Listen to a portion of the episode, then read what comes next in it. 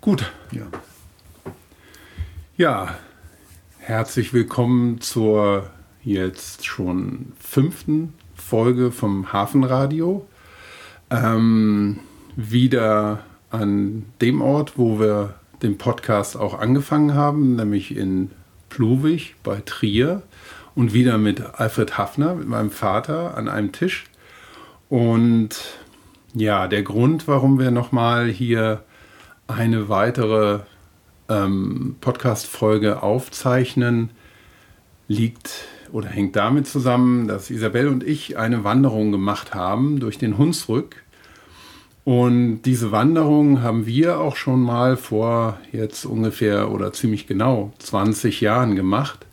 Und das war nicht einfach nur eine Wanderung durch den Hunsrück, sondern die hatte so, so ein gewisses Thema oder so ein Leitfaden. Und das waren keltische Ringwallanlagen aus der Eisenzeit, die ja dort im, im Hunsrück äh, gehäuft auftreten. Und ähm, diese Zweitagestour haben wir dann ja quasi entlang dieser Ringwelle gemacht, was eine ja, einigermaßen anstrengende, aber unheimlich schöne und spannende Tour ist. Und ähm, ja, un, unheimlich spannend eben auch von dem oder vor dem historischen Hintergrund und dem, was sich dahinter verbirgt.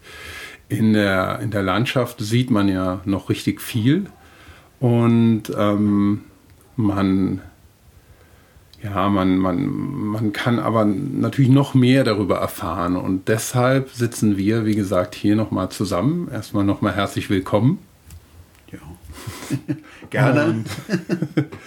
Und, ähm, ja, du hast ja einiges auch selber mit diesen Ringwellen zu tun in deiner ja, Archäologenlaufbahn. Ähm, damit zu tun gehabt und auch selber da gegraben.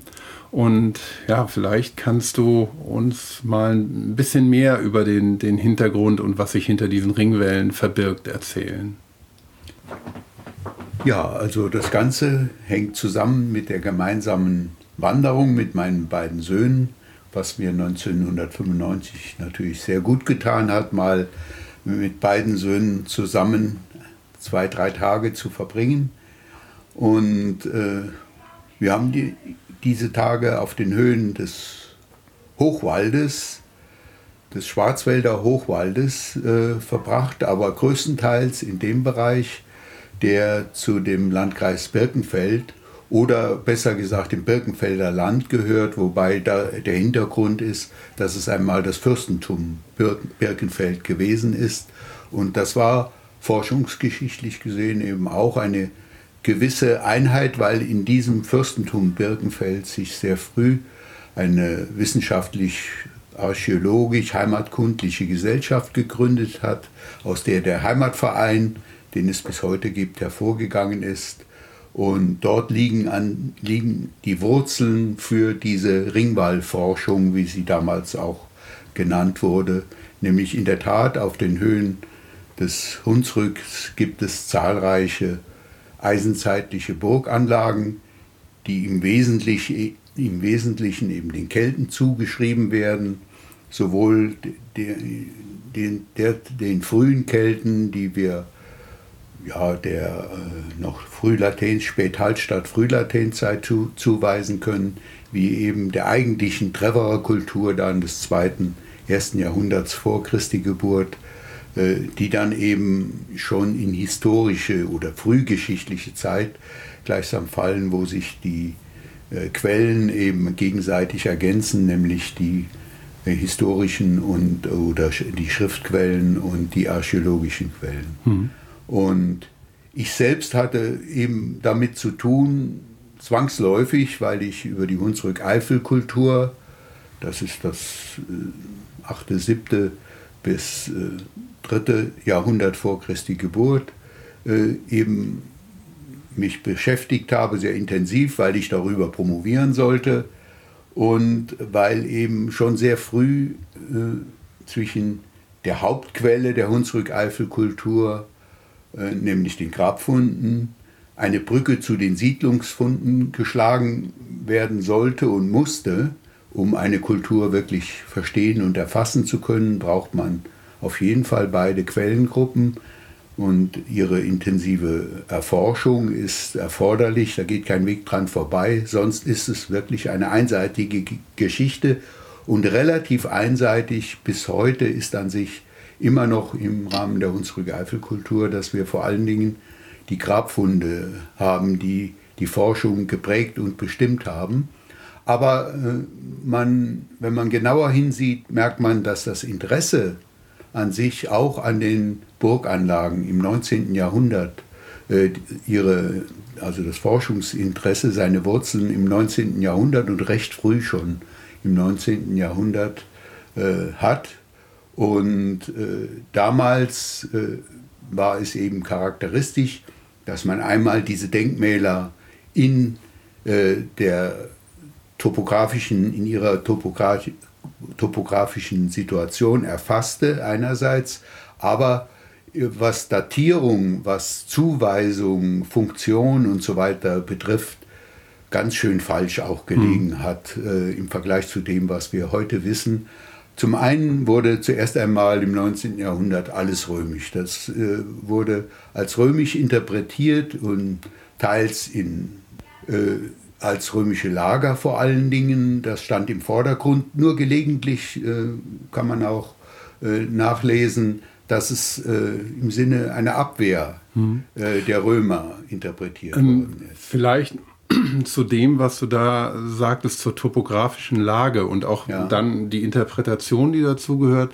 Ja. Ähm, du hast ja eben gesagt, das liegt auf dem Höhenzug des, des Schwarzwälder Hochwaldes im Hunsrück und vielleicht ist es da ganz interessant, ähm, wenn man die, die, diese Gesamtsituation ja. sich nochmal anschaut. Das ist ja einmal der, der richtig große Höhenzug vom Hunsrück, wo die höchsten Berge wie der Iderkopf und der ähm, Erbeskopf sind, mit der mit fast 900 800, Meter, 800, 816 Meter. 816 Meter. Mhm. Und ähm, da aber im ähm, Süden vorgelagert ja. zieht sich ja noch ein, noch ein anderer Höhenzug, auf dem dann diese ganzen Ringwälle fast wie auf einer Perlenschnur ja. aufgereiht sind.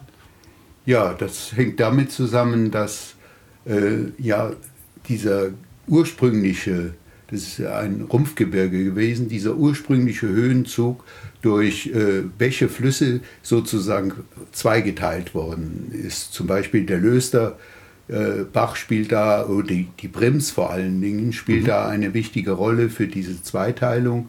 Und es ist eben so, dass in der Tat äh, der nördliche äh, Höhenzug des Hunsrücks hier äh, sehr ja, sehr homogen ist, wenig äh, äh Eintiefungen, Ta Talungen hat mhm. und so gut wie gar keine. Das ist auch der Eindruck, den man hat, wenn man ihn von ferne sieht.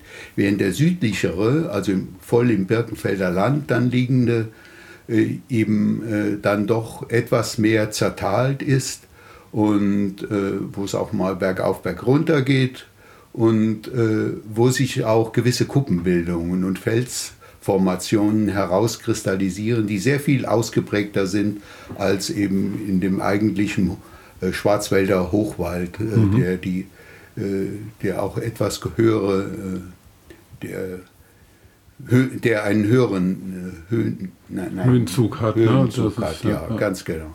Und äh, das ist wichtig, Deswegen, weil äh, der eine, der nördliche, relativ schlecht geeignet ist für die Anlage von Ringwellen, zum Beispiel mhm. von Burganlagen, weil ja immer ein natürlich vorgegebener Schutz wichtig sind, ist. Das sind äh, steil abfallende Hänge zum Beispiel. Und in dem südlichen äh, Höhenzug ist das dann vorhanden mhm. und in der Tat, dort findet man dann diese Burganlagen. Das ist einmal im Westen der sogenannte Hundenring von Otzenhausen, mhm. ein spätkeltisches Oppidum. Aber wie wir sehen, ist es nicht ganz so einfach. Und das, das zweite ist das sogenannte Vorkastell, äh, ein Höhenzug, äh, ein, ja, eine Burganlage, die aus demselben Material errichtet wurde, die viele Übereinstimmung, Übereinstimmungen hat mit mhm. eisenzeitlichen Burganlagen, aber noch nicht wirklich datiert ist. Aber sie wird von allen an mhm. sich als gleichfalls. Es haben also noch keine Ausgrabungen stattgefunden, stattgefunden systematisch ja. oder auch ja, Zuschnitte genau. oder. Nur mhm. so äh, Wühlereien haben mhm. da stattgefunden. Und, und dann eben äh, der Ringskopf von Allenbach, mhm. der sicher im Mittelpunkt stehen sollte, äh, weil er ja ein wichtiger Baustein für die Entwicklung der äh, Burgenforschung, mhm. eisenzeitlichen Burgenforschung insgesamt gewesen ist und dann eben abschließend dann weit im Osten, äh, weit im Osten oder was heißt weit, 50 Kilometer Luftlinie weiter im Osten liegend, dann die Wildenburg von mhm. Kempfeld, äh, also. wo Mittelalter, römische Zeit und mhm. eben vorrömisch Eisenzeit, vorrömische Eisenzeit sich gleichsam überlappen und jeweils zur Ausführung von Burganlagen oder burgähnlichen Anlagen geführt hat. Mhm. Also Luftlinie, also 50, 40 bis 50 zwischen Kilometer Otzenhausen, zwischen Otzenhausen, und Wildenburg. Und der Wildenburg, ja. Aber das kann man ja dann wie ihr beide ja gesehen habt, in zwei Tagen mhm. erwandern sich ja. und auch erarbeiten dann vor Ort ein wenig. Also die Zeit bleibt auf, auch. Deshalb ist das an sich ein interessanter äh, Wanderweg, äh, archäologischer Wanderweg, aber auch die Natur, ja. die damit verbunden ist, die ist natürlich in vielen Bereichen unheimlich sehenswert und interessant auch. Also es ist wirklich ein, ein Wanderweg, ein archäologischer Wanderweg, den es sich lohnt, einmal zu gehen für jeden, der sich für Archäologie im Hunsrück eben und darüber hinaus interessiert. Mhm. Ja, und, und gerade, also wo du sagst, die Natur, also es ist wirklich ein Natur- und ein historisches Erlebnis, ja. weil weil diese ähm, oder die meisten der Anlagen ja wirklich ähm, mehr oder weniger in Ruhe gelassen werden und ähm, die Natur und wie die Natur das Ganze heute zum Teil eben überwuchert und ähm, dass es nicht so ein Bild ist, wie man es bei ähm, mittelalterlichen Burgruinen oft hat, wo noch Mauern hoch erhalten sind manchmal, sondern es sind ja meistens nur noch große, große oder kleinere Steinwälle und an diesen ähm, an diesen steilen Kanten sind die natürlich ganz weit runter abgerutscht, dass die schon wie so ein Geröllfeld aussehen.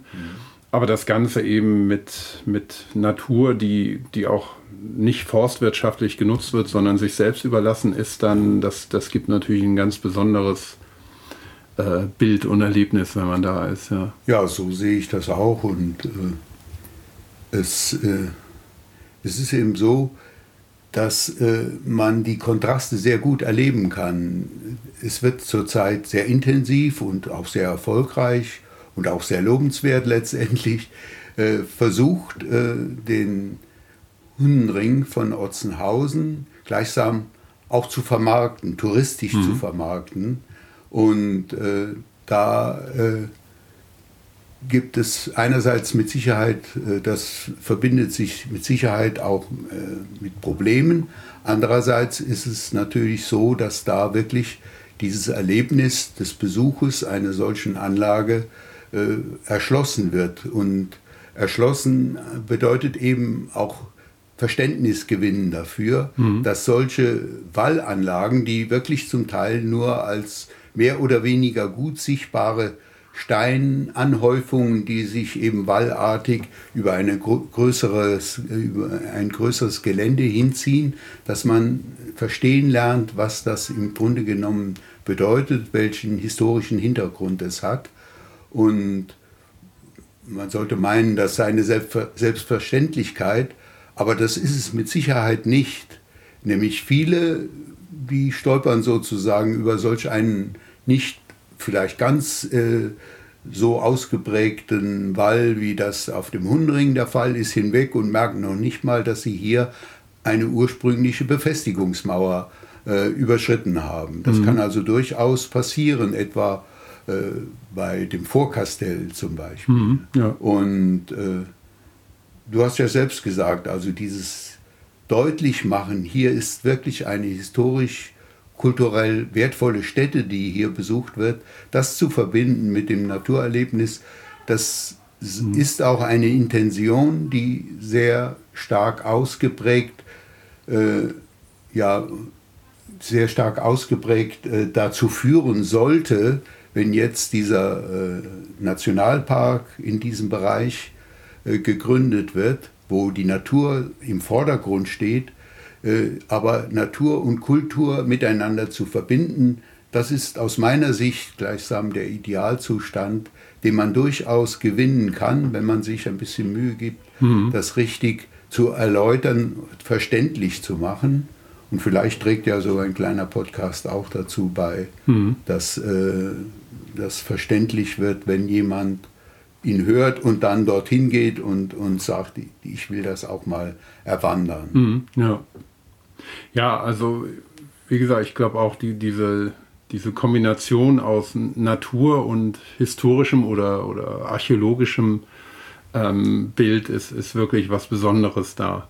Gerade mit diesen keltischen ähm, Resten, die man ja sonst nicht so oft sieht, was keltische Siedlungen angeht, was Gräberfelder angeht, die erschließen sich ja, ähm, ja jemandem, der jetzt eine, eine, Region durchwandert, eigentlich weniger, weil entweder gar nicht mehr sichtbar oder nur noch im Wald als Grabhügelgruppe sichtbar, die man aber auch meistens gar nicht mitbekommt. Aber wo du den, den Ringwall von Otzenhausen angesprochen hast, vielleicht können wir ja mit dem anfangen und dann ähm, ja, die, die Strecke äh, verfolgen ähm, und die, die anderen ähm, besprechen. Aber der äh, Ringwall von, von Otzenhausen ähm, ist ja schon ein besonderer unter diesen ganzen. Und ähm, da ist es natürlich spannend, ähm, ein bisschen, bisschen mehr zu erfahren. Ja, ja fangen wir mit, genau. mit Otzenhausen an. Das ist auch äh, ja, äh, sehr günstig, weil Otzenhausen ein so deutlich prägendes und sichtbares Denkmal ist, wie alle anderen nicht. Und deshalb ja die Menschen, die hier gelebt haben, in der Umgebung gelebt haben, schon seit dem, also nachweislich äh, seit dem späten Mittelalter und der frühen Neuzeit beschäftigt hat. Was ist das? Mhm. Äh, diese Riesenwallanlage, die dort oben noch äh, existiert, wobei ein Wall zu den größten überhaupt gehört, die wir mhm. aus der Eisenzeit kennen. Und, äh, ja, der ist ja über 10 Meter hoch als Steinwall ja, als heute Steinwall noch. erhalten, 13, bis zu 13 Meter mhm. an den höchsten Stellen und hatte eine, eine Basisbreite von fast 40 Metern, 30 bis 40 Metern. Das mhm. äh, ist ein bisschen unterschiedlich und äh, das ist schon was Gewaltiges. Und das ist den Menschen immer bewusst geworden gewesen, die dort gelebt haben. Und sie haben eben darüber nachgedacht, und äh, so, an sich äh, heißt im Volksmund heißt der Otzenhausener Ringwall der Ring. Das mhm. ist ganz einfach der Ring gewesen. In der äh, so haben, hat sich die Bevölkerung verständigt. Der äh, Begriff Hunnenring, der ja eine große Rolle spielt, dann späterhin vor allen Dingen, der ist das Ergebnis eben des Nachdenkens von ja, historisch schon versierten Menschen, äh, die haben eben vieles äh, mit den Hunnen in Verbindung gebracht, die ja in der Tat im, in der spät, spätesten Antike in dieser Zeit dort Einfälle gemacht haben und nicht unbedingt die direkte Erinnerung der Menschen, sondern durch eben die Erkenntnisse historischen Erkenntnisse des 16., 17. Jahrhunderts. Äh, da kam man auf die Idee, das mit den Hunden dann in Verbindung zu bringen. Das können nur die Hunden gewesen sein. Mhm. Und äh, das gilt übrigens nicht nur für dieses Denkmal, das mit den Hunden in Verbindung äh, gebracht wird. Und seit der Zeit ist es der Hundenring mhm. und in der archäologischen Forschung taucht der Begriff Hundenring eben auch sehr oft auf. Also die Hunden haben, haben sich ähm, damit nachhaltig so im, im allgemeinen Bewusstsein niedergeschlagen. Ne? Niedergeschlagen, äh, aber sicher nicht in einer äh, kontinuierlichen Tradition. Mhm. Das äh, ist eher Gut, man weiß es nicht genau. Ja. Denkbar ist es. Und überall wird auch Attila vermutet. Mhm. Äh, und es sind zwei an sich. Pontius Pilatus und äh, Attila. Die beiden, die spuken in vielen Flurnamen herum und eben auch in den Bezeichnungen von archäologischen Denkmälern. Mhm. Pontius Pilatus, weil er natürlich äh, religiös überliefert wurde. In, religiös in überliefert in der, in der Jesusgeschichte. Mhm. Und äh, zum Zweiten, weil er in der Tat äh, in Gallien dann äh, gewesen ist. Mhm. Äh, ja. Also das wissen wir aus den historischen Quellen. Und deswegen die beiden prägen oft die Flurnamen. Und es gibt in der Nähe bei Vadril gibt es äh, dann Großgrabhügel oder relativ große Grabhügel, die heißen Adail und da steckt Attila dahinter. Mhm. Da hat man also auch äh, mit äh, den großen Grabhügeln hat man wieder Attila dann mhm. in Verbindung gebracht. Da ist der Attila dann bestattet. Mhm. Das hat mir auch mal jemand Älteres in Bad Drill erzählt. Da oben gibt es Grabhügel und da ist der Attila bestattet. Mhm, ne? ja. Und äh, ja, aber er ist auch sonst wo noch bestattet. Ne? Er hat viele Gräber. Er hat viele Gräber. Ne? Und äh, ja, also äh, der Hundenring ist also äh, forschungsgeschichtlich sehr interessant. Er ist aus der äh, Geistesgeschichte, aus der Sicht der Geistesgeschichte, der Entwicklung, äh, der der lokalen und der überregionalen Forschung mhm. ist er immer wieder aufgetaucht. Das im Einzelnen jetzt hier äh, vorzustellen, dann würden wir nur vom ja. Hundenring reden können. Und um äh, 1900 finden dann die ersten Ausgrabungen statt. Gewühlt wurde da immer wieder. Die Steine wurden auch abtransportiert, um Häuser zu bauen, um Wege zu schottern und so weiter, sodass äh, einiges verloren gegangen ist, ganz sicher.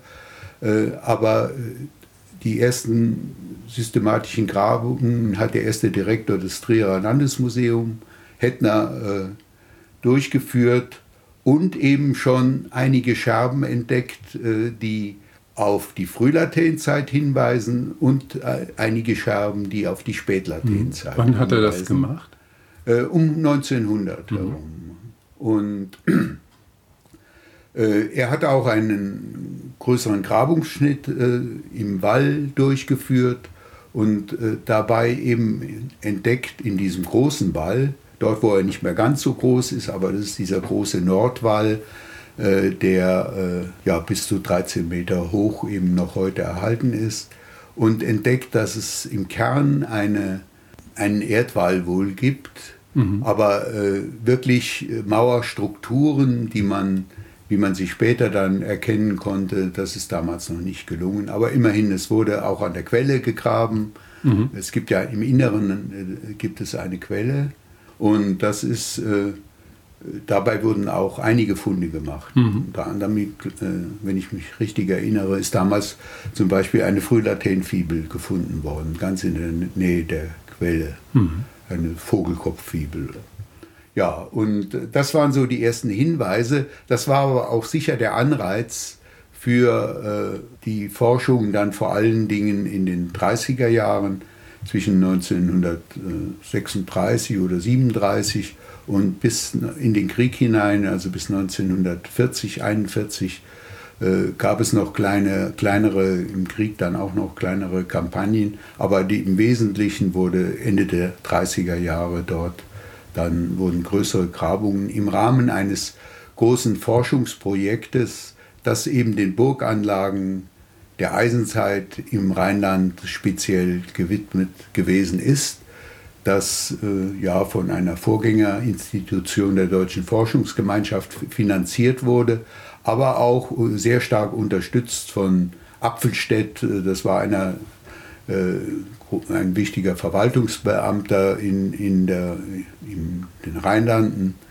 der schon von den Nationalsozialisten eingesetzt war. Mhm. Also da vermischt sich das äh, wirkliche Forschungsinteresse zusammen mit Absichten, die auch von den Nationalsozialisten schon gesteuert worden mhm. sind. Also das muss man im Einzelnen natürlich fein trennen, aber äh, das hat sich dort vermischt und das hat diese Grabungen, die dann nicht nur eben dem Otzenhausener Ring sondern auch weiteren noch, äh, unter anderem eben dem Ringskopf mhm. von Allenbach, dem, über den wir noch gleich sprechen werden, äh, mitgefördert haben, also die Untersuchungen gefördert haben.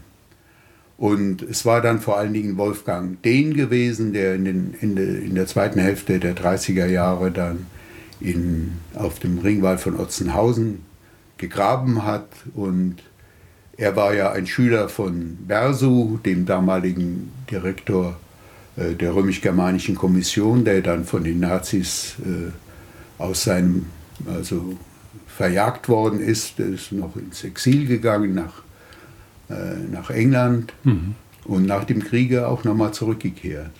Und das war ein exzellenter Ausgräber gewesen. Und den hatte bei Bersu eben das Graben gelernt und äh, hat mit ganz neuen Methoden an sich äh, im Trierer Land dann exzellente Grabungen durchgeführt, zusammen mit Kimmich, der auch in, äh, bei Bersu äh, gelehrt hatte, gelernt hatte. Und beide hatten in Marburg studiert bei Gero von Meerhardt.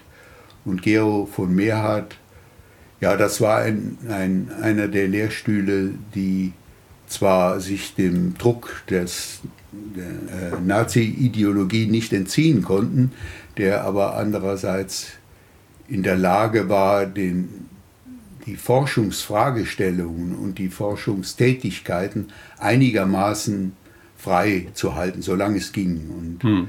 während die jüngere Generation dann seine Absolventen, ja, da muss man schon sagen, dass sie nicht mehr so äh, souverän natürlich sein konnten und auch wollten, nicht wollten, wie das ihr Lehrer noch gewesen ist, sondern äh, schon alle Chancen, die der Nationalsozialismus geboten hat, auch genutzt haben. Mhm, das gilt also, auch für den und Kimmich, das ja. muss man schon sagen. Also muss man die Quellen auch immer ja. sehr, sehr kritisch betrachten. Sehr kritisch betrachten. Die Überlagerung durch, durch Ideologie. Ja, die Interpretation. Aber Interpretation, da, ja. Äh, da muss man sagen, dass beide an sich es, äh, wenn man genau hinsieht, in so einigen populärwissenschaftlichen Schriften durchaus dem Tenor des, äh, dem Nazi-Jargon etwas verfallen sind und die Germanen, ob sie nun äh, wichtig waren für die Region oder nicht, die Germanenforschung auch äh, zumindest erwähnt haben und mit ins Spiel gebracht haben.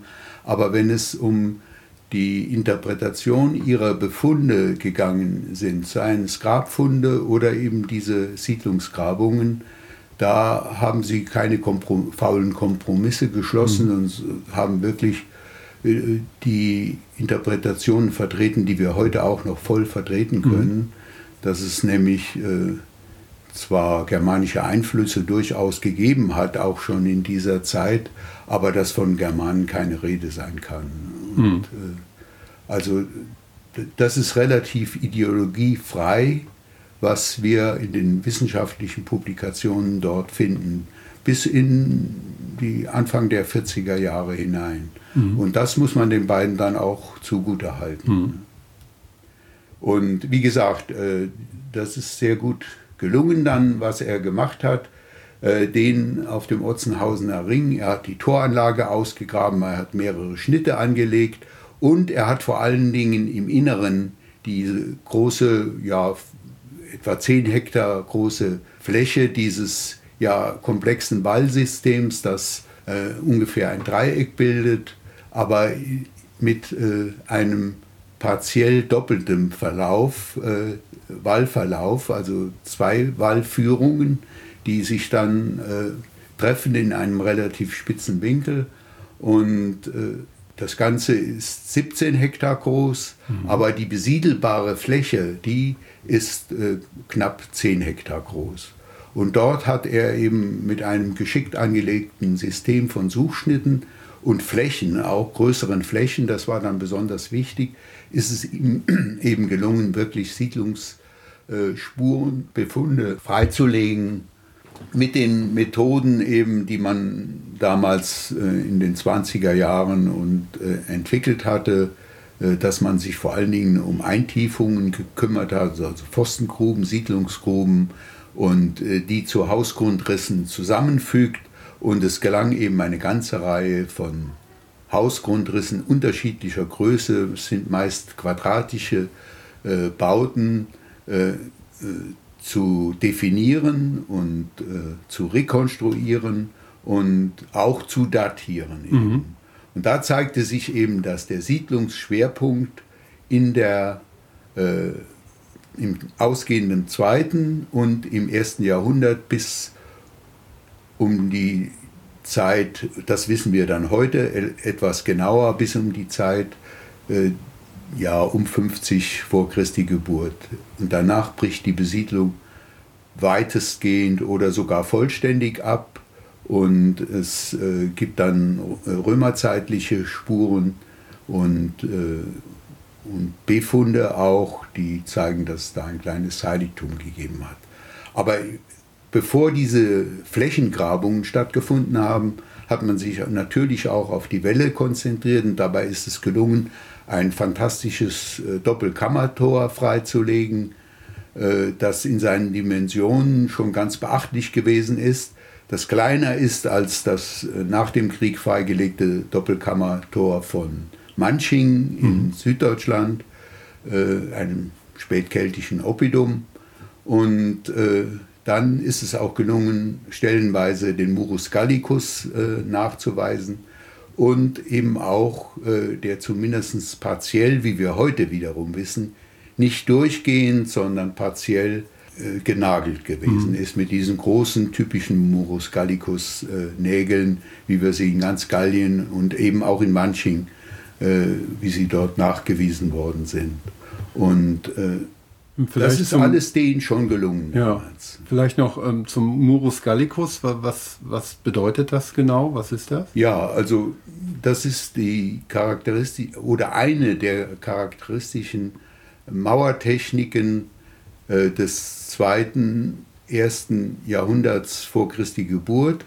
Und Murus Gallicus heißt es eben, weil Caesar diesen Begriff gewählt hat, um äh, die Mauern der keltischen, der spätkeltischen Oppida, die er angetroffen hat, die er erobert hat, wie zum Beispiel in Biprakte in Alesia, äh, die hat er sehr genau beschrieben. Hm.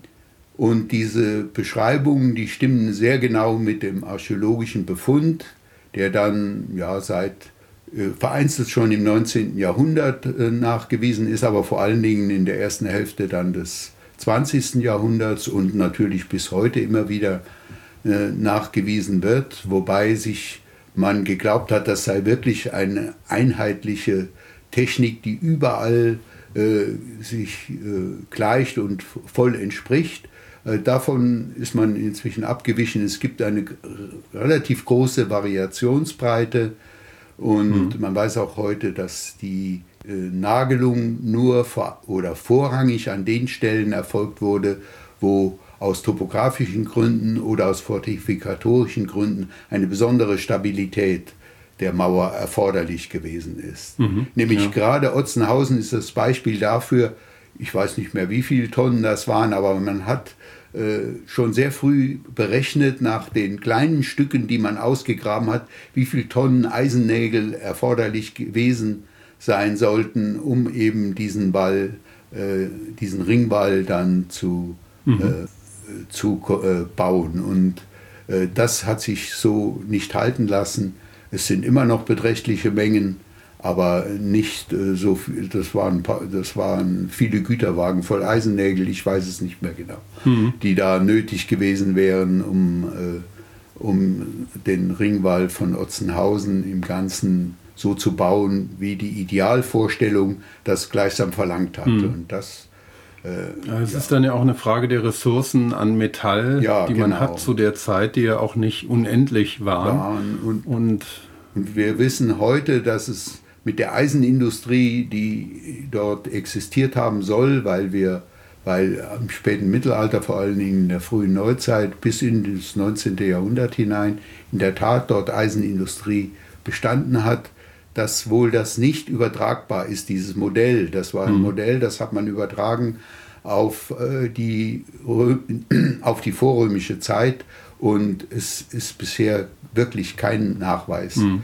äh, vorhanden, der bestätigen würde, dass also in großen Mengen Eisen produziert worden wäre und äh, was auch die Voraussetzung dann gewesen wäre wiederum, um diesen Ringwall durchgehend genagelt gleichsam zu realisieren. Ja. Ne? Und also das ist äh, heute weg vom Fenster. Ja, ja. Und äh, so ja, ändern sich eben auch die Interpretationen dann durchaus, aber mit dem Fortschritt eben. Ähm, vielleicht äh, kommen wir noch mal zu der Nutzung und auch zu dem Ende ähm, von dem Ringwall Otzenhausen oder der, ja, dem, dem Ende der, der Hauptnutzung. Ähm, das ist ja auch spannend, gerade im, vor dem Hintergrund, was, was so an aktuellen Forschungsaktivitäten in der Region da passiert. Aber die, die, die Nutzung an sich, was es nun war, du hast ja schon die, die Oppida angesprochen, die ja große befestigte Areale sind, ähm, auf denen man ja. ja so richtig stadtartige ähm, Siedlungen nachgewiesen hat, mhm. die ein kulturelles und ein wirtschaftliches Zentrum darstellen ja. von einem ja, Stammesgebiet. Und ähm, der Ringwall von Otzenhausen ist natürlich wesentlich kleiner als diese Oppida, gerade von der, von der, dieser nutzbaren Fläche, die du eben angesprochen hast. Ja, also ich habe mich selbst mit dieser Frage auch beschäftigt. Es gibt einen weiteren Begriff. Oppidum kommt ja auch äh, ist auch eingeführt in die Archäologie durch Caesar mhm. an sich und seine Berichte über die keltischen Städte und, äh, und war ja in den 70er, 80er Jahren zu der Meinung gekommen, also mit äh, großen Oppida, wie es sie zum Beispiel im Treverer Gebiet, im Titelberg äh, gibt, äh, äh, ist es nicht vergleichbar. Und äh, ich hätte es eher, da, ich habe es eher damals äh, den Castella zugewiesen. Das ist ein Castellum ist ein weiterer Begriff für kleinere Befestigungsanlagen, den mhm. Caesar mhm. verwendet hat. Und ich habe es den Castella zugerechnet. Aber das habe ich inzwischen sozusagen im Kopf auch äh, revidiert aufgrund der neuen Grabungsergebnisse, aufgrund auch der Auswertungen, die äh, Matthias Wiegert in seiner Dissertation über äh, die Grabungen von äh, Wolfgang Dehn, der das selbst nicht mehr publizieren konnte, weil er dann nach dem Krieg nicht mehr in Trier gearbeitet hat, wo die mhm. ganzen mhm. Unterlagen sind, diese hervorragenden Unterlagen, muss man sagen. Und äh, er kam eben auch in seiner äh, Auswertung oder unter dem Eindruck dieser Auswertung äh, habe ich das revidiert und bin der Meinung, es ist den Oppida zuzuweisen und wir müssen einfach von den starren Bildern oder Vorstellungen im Kopf abnehmen, ein Oppidum muss so und so groß sein, um mhm. es als Oppidum zu bezeichnen. Es kommt auf die Funktion an und äh, diese Zentralfunktion, die die anderen Oppida mit Sicherheit äh, gehabt haben, die hat eben Otzenhausen in dieser Region auch gehabt. Und deshalb ist es unbedingt den Oppida zuzurechnen. Mhm. Und das wird auch gestützt durch die neueren Forschungen, äh, die eben zeigen, dass hier der gleiche Weg möglicherweise äh, eingeschlagen wurde in, vom zweiten Jahrhundert vor äh, bis eben in die Zeit des Niedergangs im Verlauf des ersten Jahrhunderts, dass im Kern vielleicht ein, ein Kultplatz existiert hat, dann sich eine kleinere Siedlung zuerst einmal entwickelt hat, die auch äh, diesen zweiten Vorwahl, wie er genannt wird, noch nicht hatte, mhm. sondern dass das das Ergebnis ist einer, einer späteren Ausweitung äh, dieser Siedlung, die dort entstanden ist. Es ist also zuerst eine kleinere äh, befestigte Siedlung vorhanden und dann erfolgt eine Ausweitung und äh, das ist alles das Ergebnis von neueren Forschungen, die vor allen Dingen äh, die Universität Mainz, vertreten durch äh, Sabine Hornung und ihre studentischen Mitarbeiter, entwickelt haben, diese Vorstellungen. Und den kann man zurzeit, das ist zurzeit äh, der wesentliche Fortschritt, aber auch von Seiten der sogenannten Terex, das ist eine, eine GmbH, eine Grabungs GmbH, in der das Land äh, des Saarlandes, der Kreis und ich weiß nicht genau, wie das konstruiert ist, äh, sich zusammengeschlossen haben, um diese Forschungen voranzutreiben. auf dem Otzenhausener Ring. Und sie haben vor allen Dingen auch jetzt äh, deutlich gemacht, dass es in römischer Zeit äh, hier doch ein wohl etwas größeres Heiligtum gegeben hat, das möglicherweise seine Wurzeln in dem vorrömischen Heiligtum äh, gehabt haben könnte, äh, dass die sich doch, äh, ja, dass sich um etwas Bedeutenderes gehandelt hat, als wir das äh, lange Zeit gesehen haben. Mhm. Also man wusste schon seitdem, äh, dass dort ein kleines Heiligtum sich befindet, aber da gibt es Fortschritte auch von Seiten der Terex dann. Mhm. Aber ähm, um so die andere, ja. Ach so, ja. ja um, um, so ein Zentrum zu sein, also ein religiöses wäre ja durch, durch dieses ja. ähm, Heiligtum nachgewiesen, aber es gehört ja auch ähm, wirtschaftliches oder auch politisches dazu, also dass Menschen dort leben, dass Menschen dort arbeiten, aktiv sind, Dinge produzieren. Ja, ja.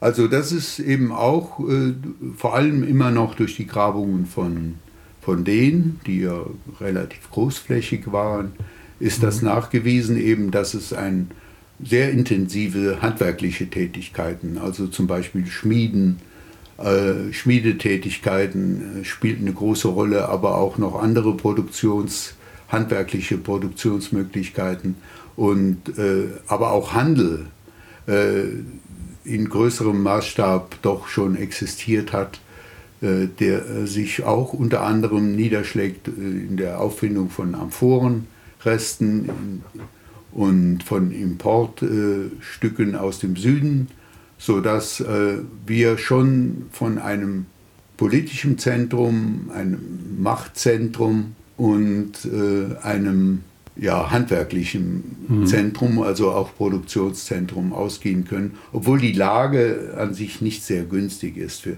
aber es war eben eine befestigte Siedlung und da spielt eben dann zusammen das, äh, das Schutzbedürfnis, das Machtbedürfnis und eben das Existenzbedürfnis ausgeprägt durch die Produktion äh, ja, sich miteinander kombinieren lassen. Und wenn die Voraussetzungen gegeben sind, äh, dann kann so ein, ein regionales ja, Machtzentrum eben auch seine Auswirkungen haben. Und das scheint doch über fast ja, ein Jahrhundert der mhm. Otzenhausener Ring äh, oder das, das sagen wir dann jetzt besser in der Interpretation, das Oppidum von Otzenhausen eine wichtige Rolle gespielt mhm. hat.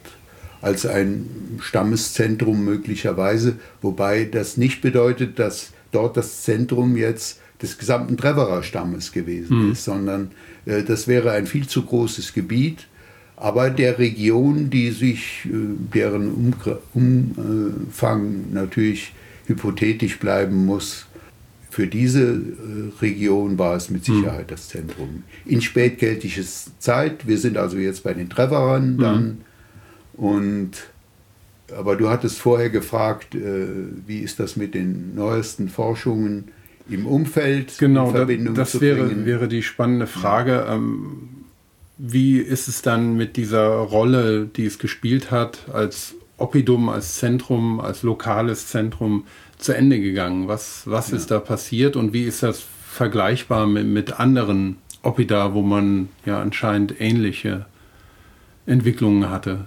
Ja, also die, die Chronologie des letzten Jahrhunderts vor Christi Geburt, die ist doch so verfeinert inzwischen, dass wir relativ genau sagen können, aufgrund der archäologischen Funde seines Fibeln, Münzen, Keramik, äh, dass um 50 herum. Mhm. Und das sind nicht viel mehr als plus minus zehn Jahre dann, die, wo, man, die, man falsch liegen könnte, noch, mhm. äh, dass da das Oppidum verlassen worden ist. Und zwar nicht aufgrund kriegerischer Ereignisse, dafür gibt es äh, archäologisch keinerlei Hinweise, sondern in einem geordneten Pro äh, Vorgang, Prozedere eben. Und das Spannende ist eben nun, dass äh, vor einigen Jahren die Forschungen begonnen haben äh, in der Nähe von Hermeskeil, also auf der auf Hermeskeiler äh, Flur Das ist eine kleinere Stadt. Da, dort liegt nicht ein, weit. Äh, also Hermeskeil ist, liegt äh, Luftlinie, ja, vielleicht 20, äh, nein, nicht, nicht 15 bis 20 Kilometer mhm. entfernt und, äh, und zwar nord, nordöstlich von, von Otzenhausen mhm. etwa. Und äh, das ist auch, das ist heute so ein regionales äh, Zentrum eben, liegt aber schon auf rheinland-pfälzischem Boden, während Otzenhausen, das heute zu Nonnweiler gehört, das ist äh, im Kreis St. Wendel im Saarland äh, gelegen, während eben Hermeskeil Kreis Trier-Saarburg ist. Und äh, dort im Grafenwald, das ist der Flurname, da ist altbekannt an sich weit in das 19. Jahrhundert hinein, ganz früh im 19. Jahrhundert schon erstmals genannt, eben eine Wallanlage, äh, ja, und zwar nur ein, ein Erdwallsystem bekannt gewesen und das wurde auch als römisches Lager, eben wie alles äh, andere auch als römisches Lager interpretiert. Und äh, ja, systematische Grabungen hatten da nie stattgefunden. Wolfgang Dehn hat geglaubt, äh, es könne eine keltische Viereckschanze, der Rest einer keltischen Viereckschanze sein. Ich habe Ähnliches geglaubt, aber gegraben wurde nicht. Das Landesmuseum hat dann eine kleine Grabung in, in 90er Jahren, glaube ich, äh, durchgeführt, die aber zu keinem Ergebnis geführt hatte. Und es war dann äh, die Universität, also das Institut, äh, das Vorgeschichtliche Institut der Universität in Mainz, die dort Prospektionen zuerst durchgeführt hat, im Rahmen dieser neu entstandenen Umfeldforschungen mhm. äh, des Ringwalds von Otzenhausen. Und äh, Dort hat dann auch Sabine Hornung äh, mit ihren Studenten die ersten Schnitte äh, durchgeführt und die ersten ja, römischen Repub republikanischen äh, Amphoren entdeckt. Und äh, man hat Prospektion gemacht, also systematisch das, den gepflügten Teil äh, dieser Anlage. Man wusste, im Wald ist noch sichtbar, sind die Wälder mhm. sichtbar, außerhalb des Waldes nicht mehr. Die hat durch man, Ackerbau sind die durch Ackerbau sind die glatt gezogen glatt, worden. Äh, gezogen worden im Laufe der ja, letzten Generationen und äh, dann hat man eben gesagt, wir müssen prospektieren. Man hat dann geomagnetische Prospektionen durchgeführt äh, in, und hat eben den genauen Grundriss dieser großen Anlage äh, festgestellt. Das sind weit über 10 Hektar. Und man hat auch festgestellt, dass äh, diese Anlage zweigeteilt ist. Und man hat äh, einen Torbereich identifizieren können. Und es wurden im Torbereich aber auch mehrere Grabenschnitte. Man hat dann eben die Gräben identifiziert im Ackerland und da wird zurzeit eben gegraben in diesen Bereichen, aber auch eine Toranlage ist ausgegraben worden. Da können wir jetzt im Einzelnen nicht drauf eingehen. Aber wichtig ist das bisher vorliegende Ergebnis und das ist archäologisch schon sehr gut äh, untermauert inzwischen, was die Zeitstellung betrifft, was die Interpretation der Befunde betrifft Danach handelt es sich mit Sicherheit um ein republikanisches römisches Lager. Und da wird man natürlich hellhörig. Also ein militärisches Lager. Militärisches Lager. Mhm.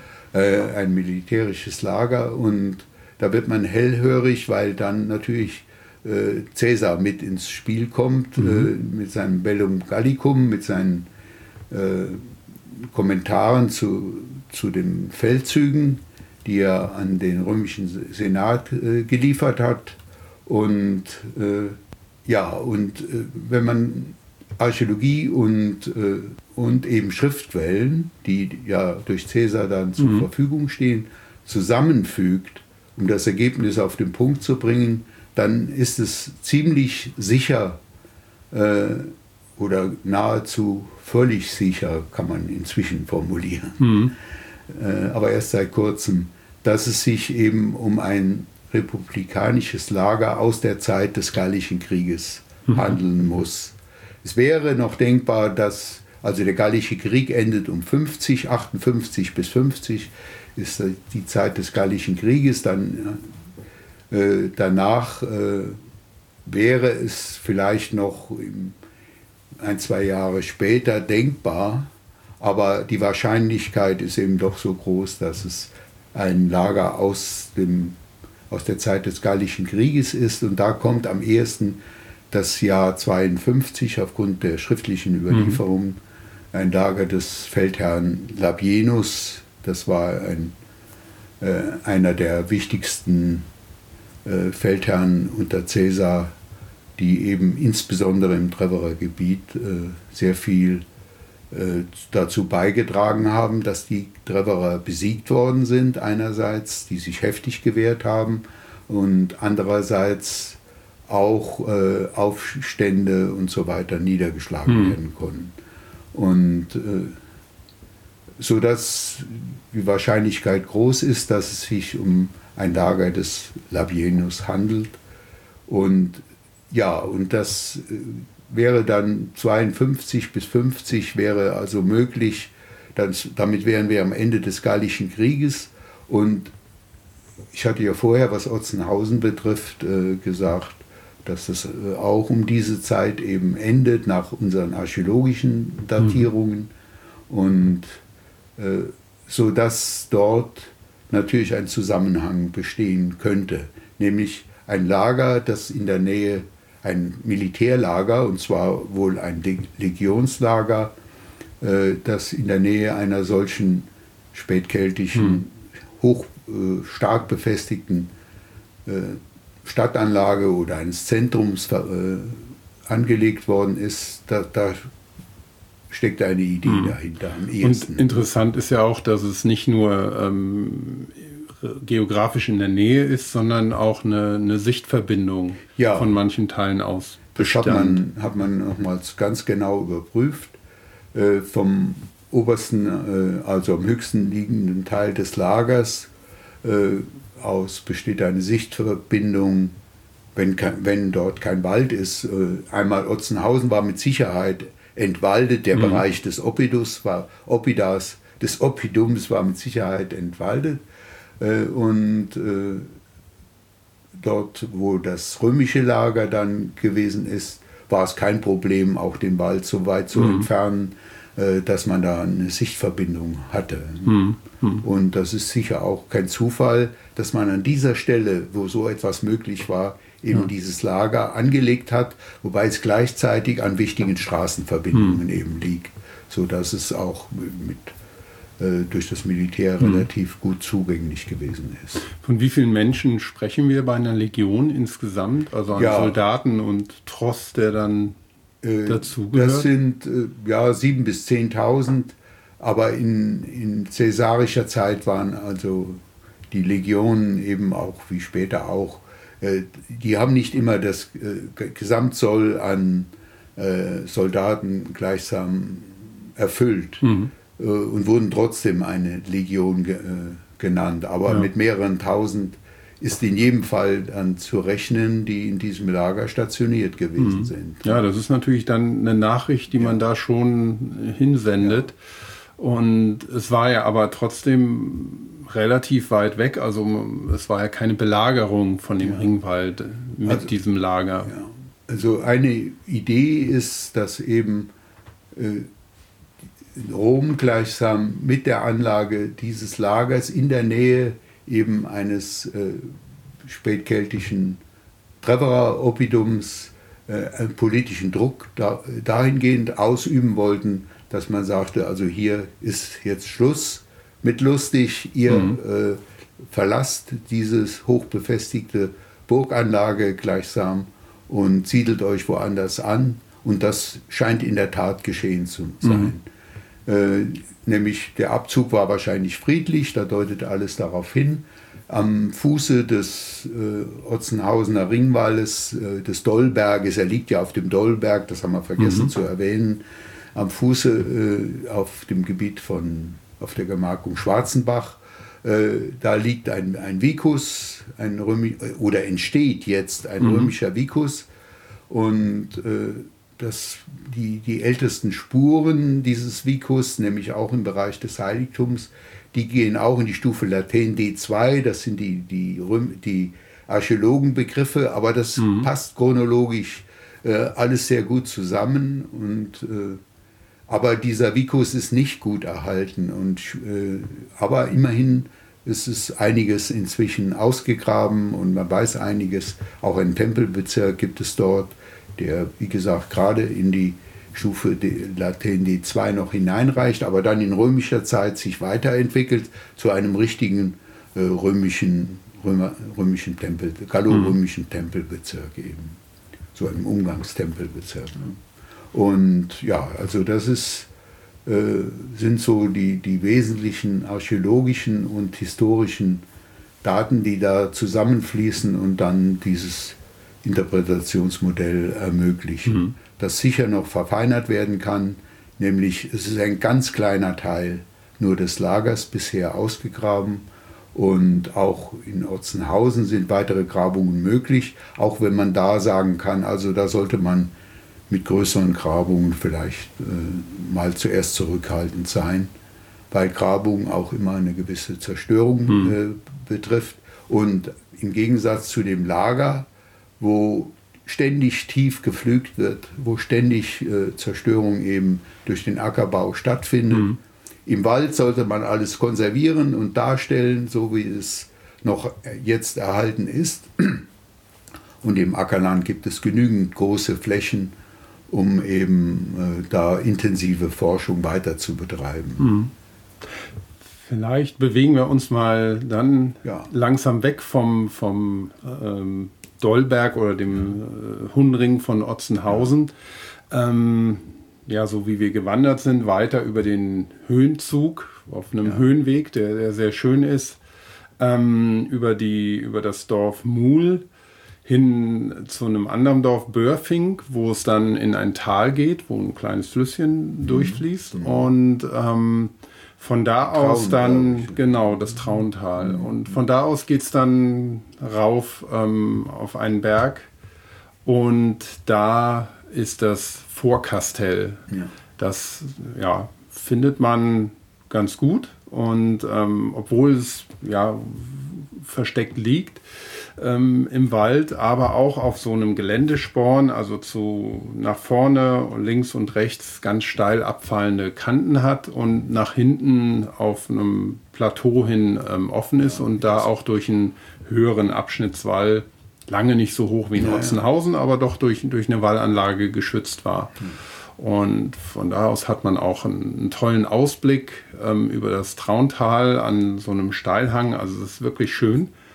Ähm, aber darüber weiß man so gut wie nichts. Ja, also durch Grabungen weiß man so gut wie nichts und kann es also nicht genau datieren oder gar nicht datieren zuerst einmal, aber vergleichend eben mit anderen Ringwallanlagen und überhaupt Abschnittswallanlagen im Hunsrück und darüber hinaus ist die Wahrscheinlichkeit sehr groß, dass es eine eisenzeitliche mhm. Anlage ist. Ja.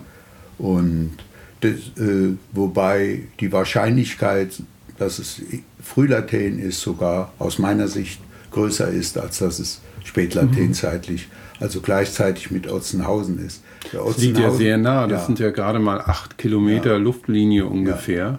Bei Otzenhausen haben wir übrigens vergessen, äh, dass die älteste Phase, mhm. von, auch Befestigungsphase schon, von Otzenhausen, also äh, auch eine frühlateinzeitliche, nämlich 4. 3. Jahrhundert vor Christi Geburt, äh, ja, beinhaltet oder darstellt und also schon in der Zeit, als wahrscheinlich unten im Tal dann äh, große Grabhügel angelegt werden, in der also sehr reiche äh, frühlateinzeitliche Fürstengräber gefunden worden sind, entdeckt worden sind im 19. Jahrhundert äh, hat wahrscheinlich dort oben eine Burganlage mhm. existiert, die aber wesentlich kleiner gewesen ist. Mhm. Vielleicht noch ähm, nur, nur als, als Randbemerkung, dass es wichtig ist, Latein äh, Zeit leitet sich ja von einem Fundort in der Schweiz ab, der Latein heißt und der in der äh, ja, Keltenforschung ganz wichtig ist und ja, mhm. den namensgebend für diese Zeiteinteilung. Ja, das hängt mit dem 19. Jahrhundert und den dort stattgefundenen Grabungen, wo man eine solche Fülle von Material, also von Objekten gefunden hat, Waffenwerkzeuge und alles, was man sich fast vorstellen kann, mhm. äh, zusammenhängend äh, wohl mit einem großen heiligen äh, Bezirk, äh, wo im Neuenburger See, im Ausfluss, äh, da eben diese Objekte als Opfergaben versenkt worden sind. Also das ist wohl der Hauptgrund, warum so viele äh, Objekte da gefunden worden sind. Und die sind eben repräsentativ, wie man im 19. Jahrhundert geglaubt hat, gewesen für, äh, die, für eine Zeitphase, eine bestimmte Zeitphase. Und diese Zeitphase ist dann eben nach diesem Flurnamen, das ist an sich eine Flurbezeichnung, mhm. Latein, mhm. Äh, hat man dann diese Zeitphase danach benannt. Mhm. Ähnlich wie bei Hallstattzeit, Hallstattkultur, äh, wo man eben nach dem großen Gräberfeld von Hallstatt im Salzkammergut mhm. in Österreich äh, die Hallstattkultur Zeit und später Kultur dann definiert hat. Mhm.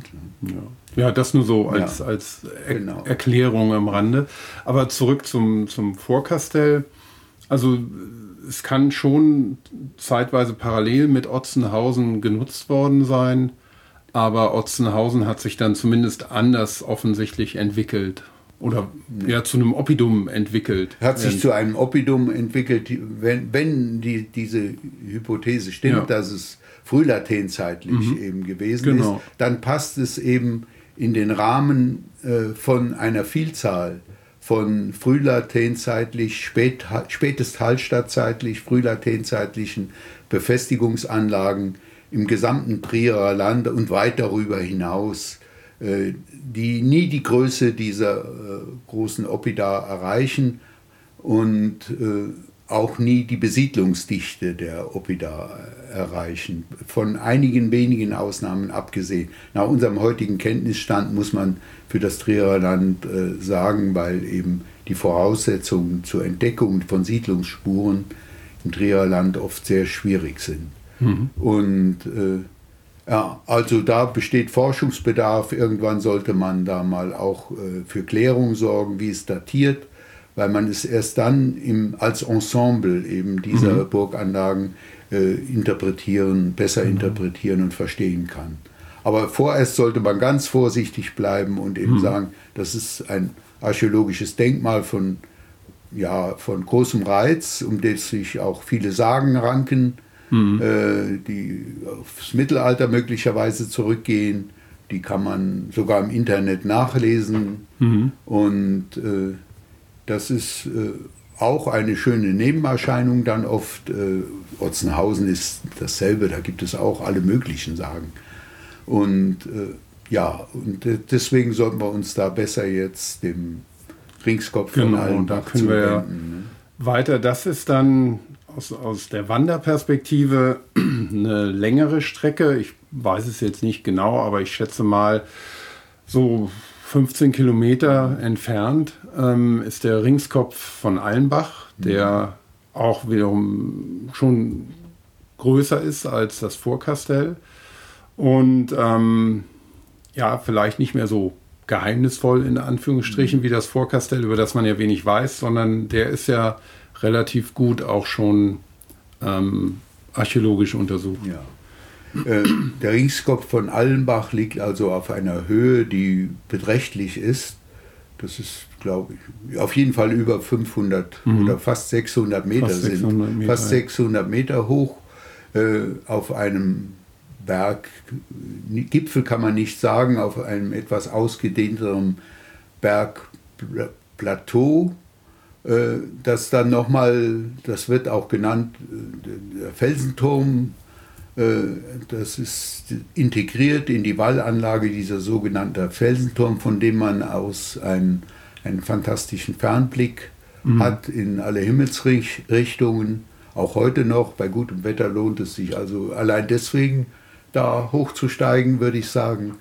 Und wie gesagt, dieses Plateau von fast 10 Hektar äh, ist zu etwa zwei Drittel von, diesem, von dieser Ringwallanlage eingenommen. Mhm. Und äh, in dieser Höhe und so weiter äh, ist das schon eine erstaunliche Sache. Und es ist so, dass eben Wolfgang Dehn und Wolfgang Kimmich äh, von vornherein, als die in Trier begonnen hatten, Anfang der 30er Jahre, hat das denen in der Nase gesteckt sozusagen.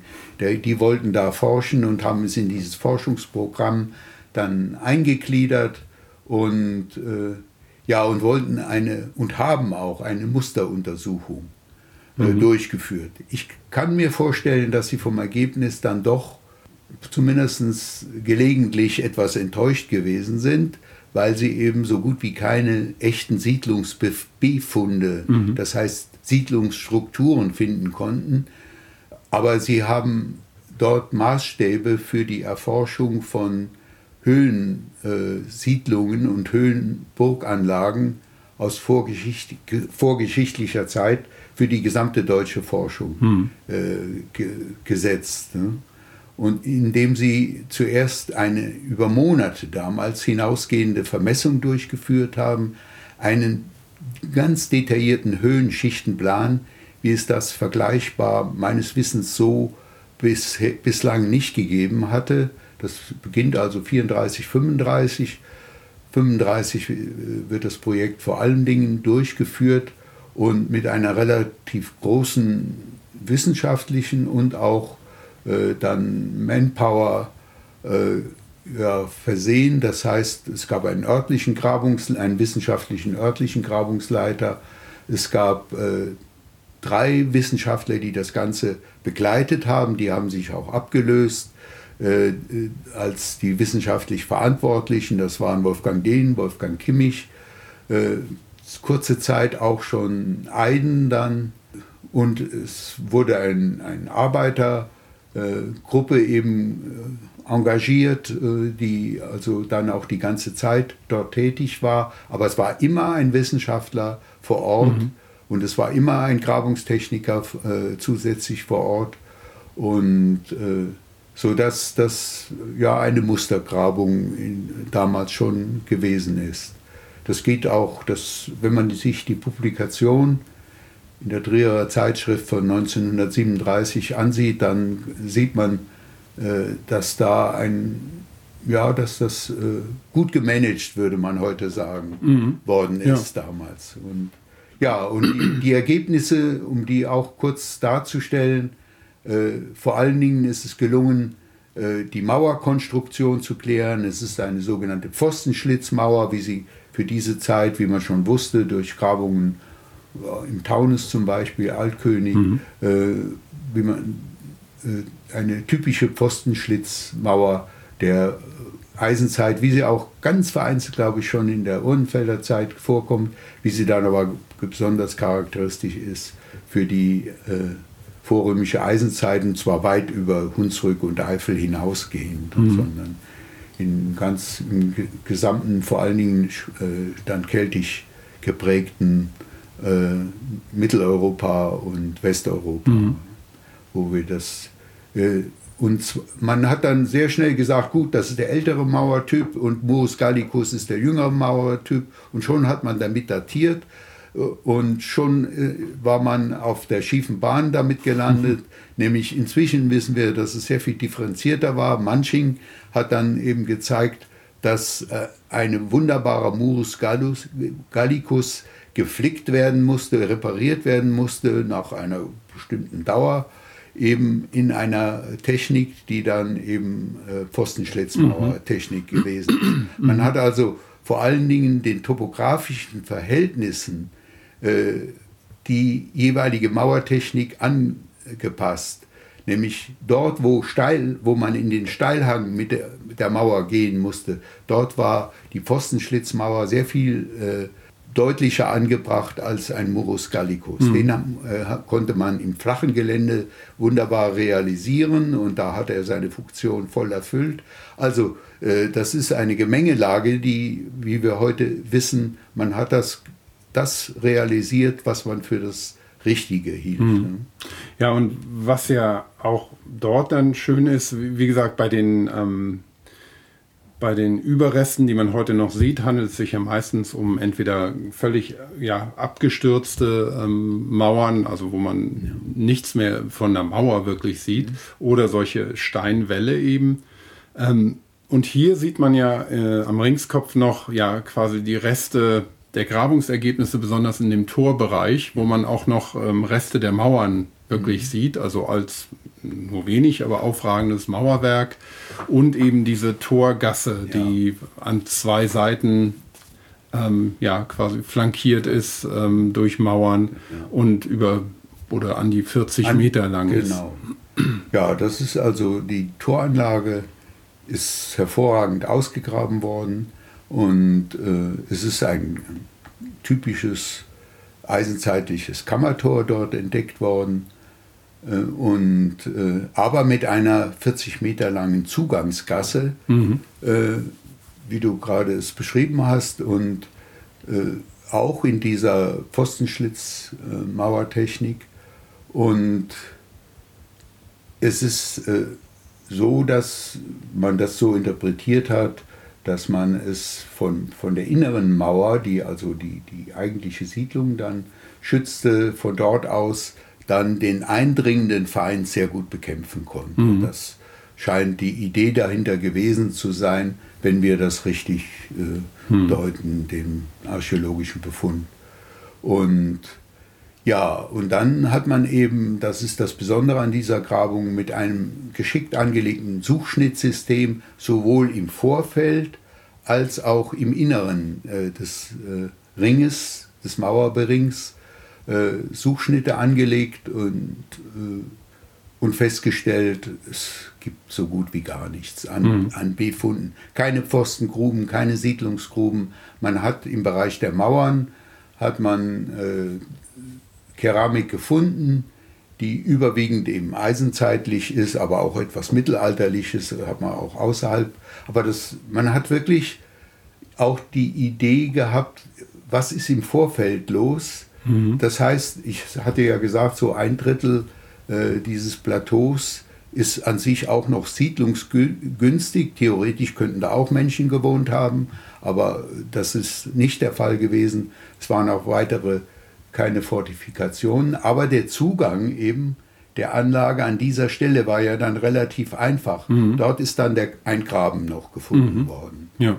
Und äh, dieser Graben wurde auch sehr genau dokumentiert und die Dokumentation, die ist äh, absolut sehenswert. Mhm. Äh, wenn man bedenkt, dass sie also Mitte der 30er Jahre entstanden ist und die ist mit einer Akribie und mit einer äh, Leidenschaft wirklich jedes Detail bestens zu dokumentieren, wie man das heute nicht besser hinbekommt. Nur geht es heute eben mit den modernen Methoden äh, viel schneller, als, mhm. als es damals möglich war. Das war eine Riesenaufgabe, eine Riesenarbeit, die damals geleistet worden ist in der relativ kurzen Zeit. Mhm.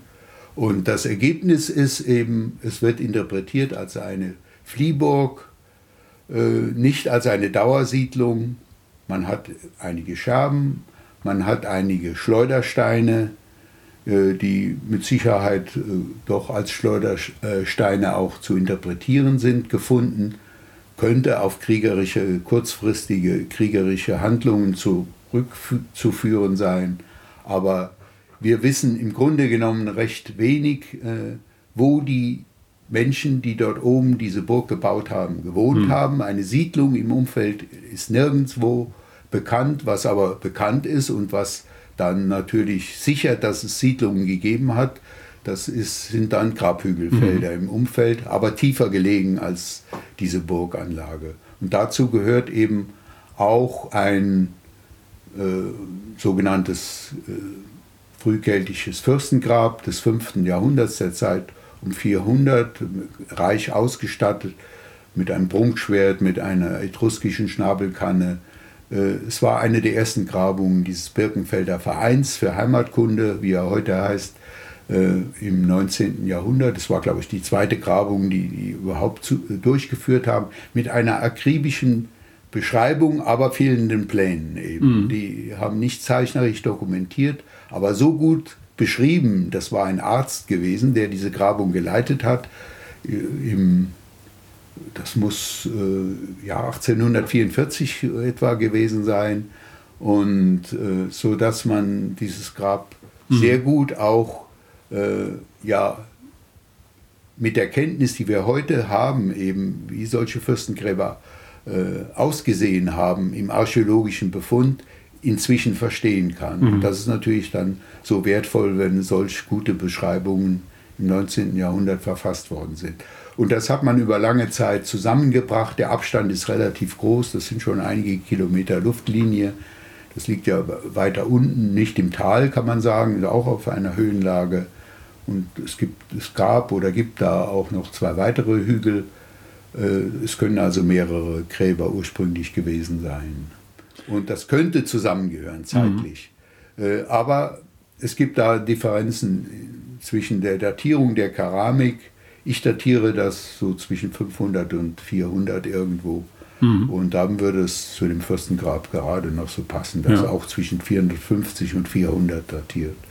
Aber, aber das würde bedeuten ja, dass ähm, eben der, der Ringwall auf dem Ringskopf nicht so lange ähm, in, Nutzung war wie Otzenhausen, Otzenhausen, wo wir angefangen ja. haben. Also es war mit, sich, mit großer Sicherheit an sich keine Dauersiedlung. Mhm. Ja inwieweit dort, man dort Hütten aufgestellt hat, um eventuell die Bevölkerung, die wirklich dorthin geflohen ist, die Menschen, mhm. die dahin geflohen ist, den notwendigen Schutz zu gewähren oder ob man das mit Zelten bewältigt hat oder irgendwelchen Notkonstruktionen. Das ist eben das archäologisch dann schwer nachweisbar, wenn man nicht mal relativ stabile Häuser gebaut hat, wie man das in Otzenhausen dann mhm. nachgewiesen hat und wie man es vor allen Dingen in Bundenbach mhm. dann nachweisen konnte, wo diese berühmte keltische äh, befestigte Siedlung mit zahlreichen Haus, mhm. deutlichen Hausgrundrissen. Was interessant ist, weil Bundenbach liegt ja eigentlich, eigentlich auch nur auf der Verlängerung von genau, der Linie dieser nahe. vier, dieser vier ähm, genau, ähm, Ringwelle, Ringwelle, die wir jetzt abgewandert ja, sind. Ja, genau. Also Bunden, wenn man sich Zeit genug nimmt, dann sollte man Dann sollte man das Ganze noch verlängern um einen Tag und nach Bundenbach. Dann ja, hat man genau. sogar fünf. Dann hat man fünf. Also nur und da sind Häuser rekonstruiert. Ja. Das haben wir jetzt auch für Otzenhausen noch nicht erwähnt.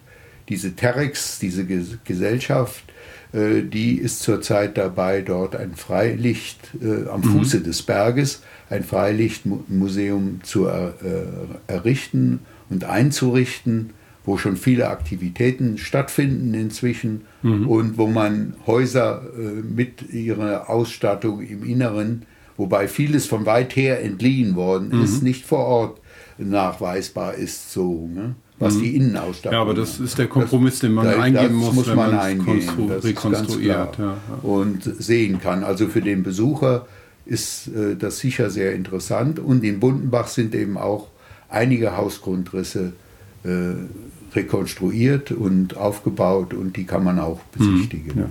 Also es lohnt sich ja. dann noch weiter zu gehen. Aber wenn wir jetzt erstmal noch, noch weitergehen. vom Ringskopf ähm, auch jetzt nochmal Luftlinie 6, 7 Kilometer vielleicht, ja. wenn überhaupt, weitergehen, ähm, dann kommen wir ja erstmal durch ein relativ oder durch ein tief. ziemlich tief eingeschnittenes Tal. Ja.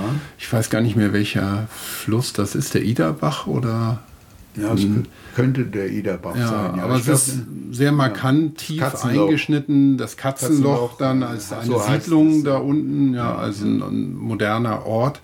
Und ähm, ja, wirklich ein steiler Abstieg und ein steiler Aufstieg wieder, der sich aber in Serpentinen hochzieht, also ja. so, dass das leicht machbar ist. Ist der Iderbach, ja. Ist der Iderbach, ne? Mhm. Und ähm, dann durch große, eindrucksvolle Geröllfelder, also die nicht von, ähm, von einem, einer Wehranlage stammen, sondern wirklich geologisch entstanden sind. Und dann noch weiter rauf, bis man ähm, ja auch auf so eine Bergkuppe kommt, wo zum einen eine mittelalterliche Burg äh, war und auch nicht rekonstruiert, sondern als, als, ja, als eine Art Aussichtsturm im mittelalterlichen mhm. Stil dann wieder aufgebaut wurde. Und ähm, ein Wildpark ist da auch noch bei, ein kleiner. Aber eben auch, ähm, ja, das Ganze nennt sich dann die Wild Wildenburg. Wildenburg ja. Und ähm, auch da ist ein wunderschöner, ähm, ja, eine wunderschöne Ringanlage mit ganz toller Natur, mit, mit schönen Felsformationen ähm, zu sehen. Also der, der in mancher Hinsicht ähm, dann auch nochmal so ein echtes Highlight ja, ist zum Abschluss, wenn man es nicht nach Bundenbach verlängert. Und die kennst du ja, den Ort ja. kennst du ja auch wiederum jetzt. Den kenne ich gut, recht gut. Persönlich. Weil, ja, äh, das war zwar nicht geplant so, aber es kam dann so, weil äh, Dr. Schindler, der Direktor des Landesmuseums in Trier, äh, der ein, ja, ein renommierter Burgenforscher eben ist, in der Nachfolge von Dehn und Kimmich vor allen Dingen. Der auch in Hamburg ja schon mit Burgen der schon in hatte, Hamburg, mit der Hammerburg. Der in, mit ja. der Hammerburg zu verbinden ist. Ja. Und da hat immer sein Interesse gegolten. Und er hat einen Atlas aller Burganlagen der, des Trierer Landes, Luxemburgs und des Saarlandes mhm. jeweils angelegt äh, und, und erarbeitet mit Mitarbeitern natürlich. Und äh, er war erkrankt und ich bin für ihn eingesprungen. Ich hatte die Grabung in Wederath damals äh, äh, durchgeführt und hatte dann die Grabung zu, äh, noch auch, äh, das war dann, ja, war belastend, aber es war trotzdem eine wunderbare Sache, dass äh, ich eben diesen Ort dann auch etwas besser kennenlernen konnte und richtig betreut habe dann. Ne?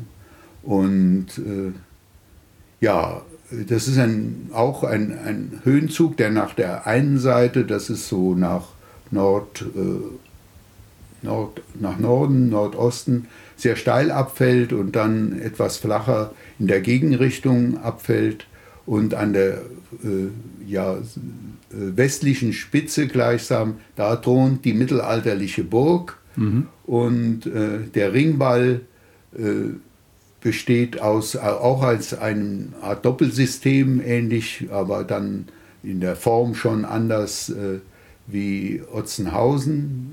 Meint man zumindest auf den ersten Blick, dass das verschiedene Phasen sind, ist auch durchaus möglich. Alles ist nämlich auch da noch nicht geklärt. Aber äh, es wurden eben dann auch dort geklärt, dass das Befestigungssystem, äh, es besteht aus denselben Quarzitsteinen wie alle anderen auch, die, von denen wir gesprochen haben. Und aus diesem sehr spröden, sehr scharfkantigen äh, Material und das sich nicht gut behauen lässt mhm. und äh, es, mit großem Aufwand sind eben dort die Wallanlagen errichtet und relativ gut erhalten eben mhm. auch. Und das schließt auch so eine Felspartie im oberen Teil dann ein, äh, und äh, dort liegt dann auch in der Nähe der, der Hexentanzplatz. Das ist mit äh, das höchste Niveau, das auch besiedelbar, theoretisch besiedelbar ist, weil es relativ flach ausgeprägt ist und wo dann man eben im Mittelalter davon ausgegangen sind, dass sich dort die Hexen treffen. Mhm. Ich glaube, seit dem 16. Jahrhundert heißt er irgendwie äh, Hexentanzplatz, mhm. aber genau weiß ich das auch nicht. Und ja, wir haben da die Waldschnitte, mehrere Waldschnitte eben in allen äh, Mauersystemen angelegt. Es hat sich mehrmals äh, die Konstruktion Pfostenschlitzmauer äh, bestätigt, aber auch andererseits in einem Gelände, das dann nicht ganz so steil äh, angelegt war, dort hat man auch einen Morus Gallicus, und zwar einen, soweit wir eben wissen, ohne Nagelung. Mhm äh, angelegt, einen nicht genagelten Morus Gallicus. Und äh, das ließ sich äh, auch recht gut als Struktur dann nachweisen. Und zwar wahrscheinlich schon ins dritte Jahrhundert äh, mhm. vor Christi äh, gehörend, wie eben viele Funde auf das dritte, zweite Jahrhundert vor allen Dingen hinweisen. Und äh, wie lange die Burganlage bestanden hat, ist auch ein bisschen schwierig. aber nicht, auf jeden Fall nicht bis äh, an die Grenze der römischen Zeit heran, mhm. sondern sie wird auch schon etwas früher wohl äh, aufgegeben. In römischer Zeit, das haben wir dann äh, damals ganz neu entdeckt, äh, gab es eine, eine spätrömische, spätantike Mauer, die ein Bering, der im, zum Teil vor, aber zum Teil auch im Bereich der mittelalterlichen Burg liegt, äh, der zum Teil aus Spolien errichtet war. Spolien sind, sind eben äh, ja, Teile von, von Grabsteinen, von Skulpturen, äh, also sogar ein Arm, glaube ich, äh, habe ich in Erinnerung, ist mhm. lange her, ja. aber in Erinnerung äh, von einer Götterstatue, einer römischen, das ist alles da drin vermauert mhm. worden. Und das ist eben charakteristisch für diese spätrömischen Fluchtbefestigungsanlagen beziehungsweise echte römische Kastelle wie Neumagen, mhm. wo ja dann ein konstantinisches Kastell, also Militärkastell, errichtet worden ist. Aber hier äh, auf dem sozusagen außerhalb der, der, der Zentren äh, hat sich die Bevölkerung vor den vordringenden und immer wieder einfallenden Germanen eben auf äh, ältere, oft ältere Fluchtburgen oder ältere Ringwallanlagen und Burganlagen zurückgezogen, mhm. eisenzeitliche, und hat dort äh, Teile nochmal äh, ja, speziell mit in ihrer Mauertechnik äh, neu abgesichert und äh, das hängt äh, eben damit zusammen, dass man sich in Gefahrenzeiten dorthin hm. in der Tat geflüchtet hat. Das ist ja eigentlich ganz spannend, weil die frühen Interpretationen ja. von diesen ganzen Ringwallanlagen gingen ja auch in die Richtung, ja, dass ja. man gesagt hat, ja, das ist alles römisch und das haben in der spätrömischen Zeit die Leute alles erst erbaut, um sich gegen die Germaneneinfälle zu schützen. Und dem war ja offensichtlich nicht so, aber hier hat man dann tatsächlich doch diesen Fall zumindest. Ja, also in Form von der Wiederverwendung und Ausbau. Man, äh, die, das geht also dann auf das vierte, äh, ausgehende dritte, vierte Jahrhundert zurück. Mhm. Und da hat man wirklich Steinmaterial dann von Heiligtümern, von Gräberfeldern und so römischen verwendet. Mhm und gleichzeitig äh, dieselben Plätze eben aufgesucht. Das ist das Interessante. An der Mosel gibt es eine ganze Reihe von diesen äh, Anlagen auch. Und gelegentlich hat man auch dort längere Zeit wohl dann zugebracht. Das kann man aus der Menge des Fundmaterials erschließen. Und da vermischt sich manchmal dann Frühlateinfibeln, Mittellateinfibeln, also keltische Fibeln mit spätrömischem mhm. Fibelmaterial oder so findet man an einem Fundplatz. Ja. Und äh, erst seit man das alles genau datieren kann, gelingt es, das dann zeitlich zu differenzieren und eben historisch dann auch zu interpretieren, mhm. nämlich äh, zusammenhängend mit diesen Germaneneinfällen. Aber weil du gerade auf die Germanen nochmal zurückkommst, das spielte natürlich im, zu Beginn des 20. Jahrhunderts eine große Rolle. Schon vor dem Nationalsozialismus gab es eine Art Germanenideologie in der deutschen Forschung, das kam aus der Sprachforschung. Cossina, Gustav Cossina mhm. ist da das Stichwort. Und nur um ein Beispiel zu nennen, äh, Baldes, äh, das war ein, ein, ein, auch in diesem Birkenfelder Land ein, ein glaube, ein Studienrat, der sehr wichtige Grabungen durchgeführt hat und der alles richtig gemacht hat in der Interpretation. Mhm. Nämlich, äh, der hat die Grabhügel und die, die, Brand, die dort auftretenden Brandgräber, hat er richtig als keltisch interpretiert, als in der Tradition der älteren Körpergräber steht. Mhm. Und dann kam die große Idee der Germanenforscher, dass die Brandgrabsitte ein Zeichen ist, dass die Germanen dieses Gebiet erobert haben oder zumindest kulturell mhm. durchdrungen haben.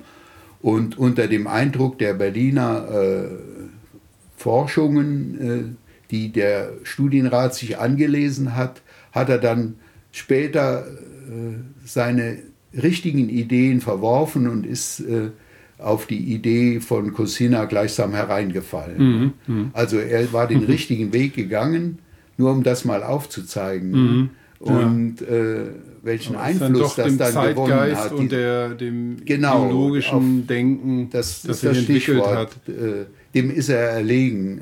Ja. Aber man, man spürt immer, es hat ihm irgendwo nicht behagt. Dass, äh, aber er ist unter Druck geraten, mhm. da, dann vor allen Dingen in Ende der 20er und in den 30er Jahren. Mhm. Und äh, da hat er praktisch seine Ergebnisse, die richtig waren, widerrufen. Aber mhm. das ist, ist, eben auch dann vorgekommen. Oh, Aber das gehen, ist ja. so forschungsgeschichtlich dann auch ganz spannend. Noch eine spannende Sache ist ja auch ähm, äh, bei der Wildenburg, ähm, das ist jetzt der, der einzige Ort von diesen vier ähm, Ringwellen, an dem man wirklich die Rekonstruktion von diesen Mauern, ja. die man ja immer so ein bisschen vermisst, weil man versucht sich immer vorzustellen, wie hoch waren die, wie groß, wie breit und wie aufgebaut. Hier kann man ja zwei Mauertypen ähm, rekonstruiert sich anschauen. Die sind mittlerweile auch schon ein bisschen in die Jahre ja, gekommen. Aber ähm, es sind ähm, bei dem unteren und bei dem oberen Wall ähm, jeweils ein kleiner Abschnitt von ein paar Metern rekonstruiert mhm. und der eine ist eine Pfostenschlitzmauer und der andere ein Murus Gallicus. Ne? Ja, genau. Und bei dem Murus Gallicus ist es aber so, dass die Pfosten, die Horizontalpfosten, die praktisch diese Armierung im Inneren äh, bildeten, dass die nicht als Köpfe vorne sichtbar mhm. sind. Ne? Das hängt damit zusammen, dass im Befund die schon vorher aufgehört haben. Das ist schwer zu erklären, aber im Inneren haben wir die sich überkreuzenden horizontalen äh, Balkensysteme sehr gut erkennen können, aber wir waren uns nicht da ganz klar, wie das äh, im vorderen Bereich ausgesehen haben mhm. könnte. Und äh, das lag an den ungünstigen Grabungsbedingungen, die zum Teil eben mit diesem Quarzit dann und mhm. äh, zusammenhängen. Ne? Also in diesem Taunusquarzit. Ne? Ja, aber es ist auf jeden Fall für den, der, der ja, sich der, das Ganze dann erwandert hat, nochmal ein schöner Abschluss, dass ja. man wirklich ähm, eine plastische Vorstellung bekommt von den Dimensionen und, und äh, von, von der Art und Weise, wie es gewirkt hat. Und wenn man sich das dann noch ohne Bäume und ohne Wald vorstellt, kann man sich schon ein, ein ganz schönes Bild davon mhm. malen oder zeichnen, wie, wie das ausgesehen hat und wie es gewirkt hat. Ja, und man kann sich sogar, das ist mir gestern, weil wir ja gestern das gesehen haben, noch, also ich muss mhm. dazu sagen, ich habe meinen Sohn nach seiner Wanderung abgeholt an der Wildenburg und dadurch hatte ich nach über 30 Jahren, glaube ich, das äh, nochmals gesehen und oder es ist schon 35 Jahre her, dass die oder sogar 40 Jahre, dass die Rekonstruktion erfolgt ist und da beginnen die, die Holzbalken wirklich äh, so morsch zu werden, dass sie nicht mehr stabil mm. sind. Das ist dir wahrscheinlich ja, ja, auch genau, aufgefallen. Das haben wir gesehen, Und ja. man hat in der Tat, äh, rechnet die Archäologie mit der Haltbarkeit dieser äh, Pfostenschlitzmauern, auch Mus Gallicus, von 30 bis 40 Jahren. Mm. Das würde sich hier äh, sozusagen ja. im Experiment bestätigen. Also man musste auch viel renovieren und genau. bearbeiten, wenn man das Ganze in Schuss halten wollte. Und das ist also auf der Wildenburg auch nachweisbar, dass es da Reno Renovierungen gab hm, ja. an einigen Stellen. Gut, ja, ich glaube, dann, dann haben wir es. Dann sind wir jetzt einmal quer rüber gewandert mit vielen Informationen dazu, die sich so, wenn man es nur erwandert, natürlich einem nicht erschließen, aber ähm, jeden, denen das gefällt, äh, hilft der Podcast dann vielleicht auch, ähm, das sich vor Ort anzuhören oder wo auch immer. Und ähm, ja, wem es gefällt, der kann da dann seine Wandertour beenden. Man muss sagen, also wir haben zwei Tage uns Zeit genommen und äh, in einem Hotel in Allenbach übernachtet und es gibt viele Gasthöfe und Hotels in der Region und ähm, aber Allenbach oder auf der anderen Seite des Höhenzugs gelegen Schwollen ähm, eignen sich eigentlich ganz gut als Orte, in denen man dann seine Pause macht. Und ähm, ja, wenn man sich noch einen Tag mehr Zeit nimmt, kann man dann noch bis nach Bundenbach weiter wandern, weil dieser Wanderweg, diese, das ist dann auch zum Teil der Saarhunsrückstieg, der dann weiter über diesen Höhenzug geht, ist, ist wirklich sehr zu empfehlen und macht richtig viel Spaß. Gut, aber vielen, vielen Dank. Das, ich glaube, das war nochmal sehr, sehr spannend. Für mich auf jeden Fall. Danke.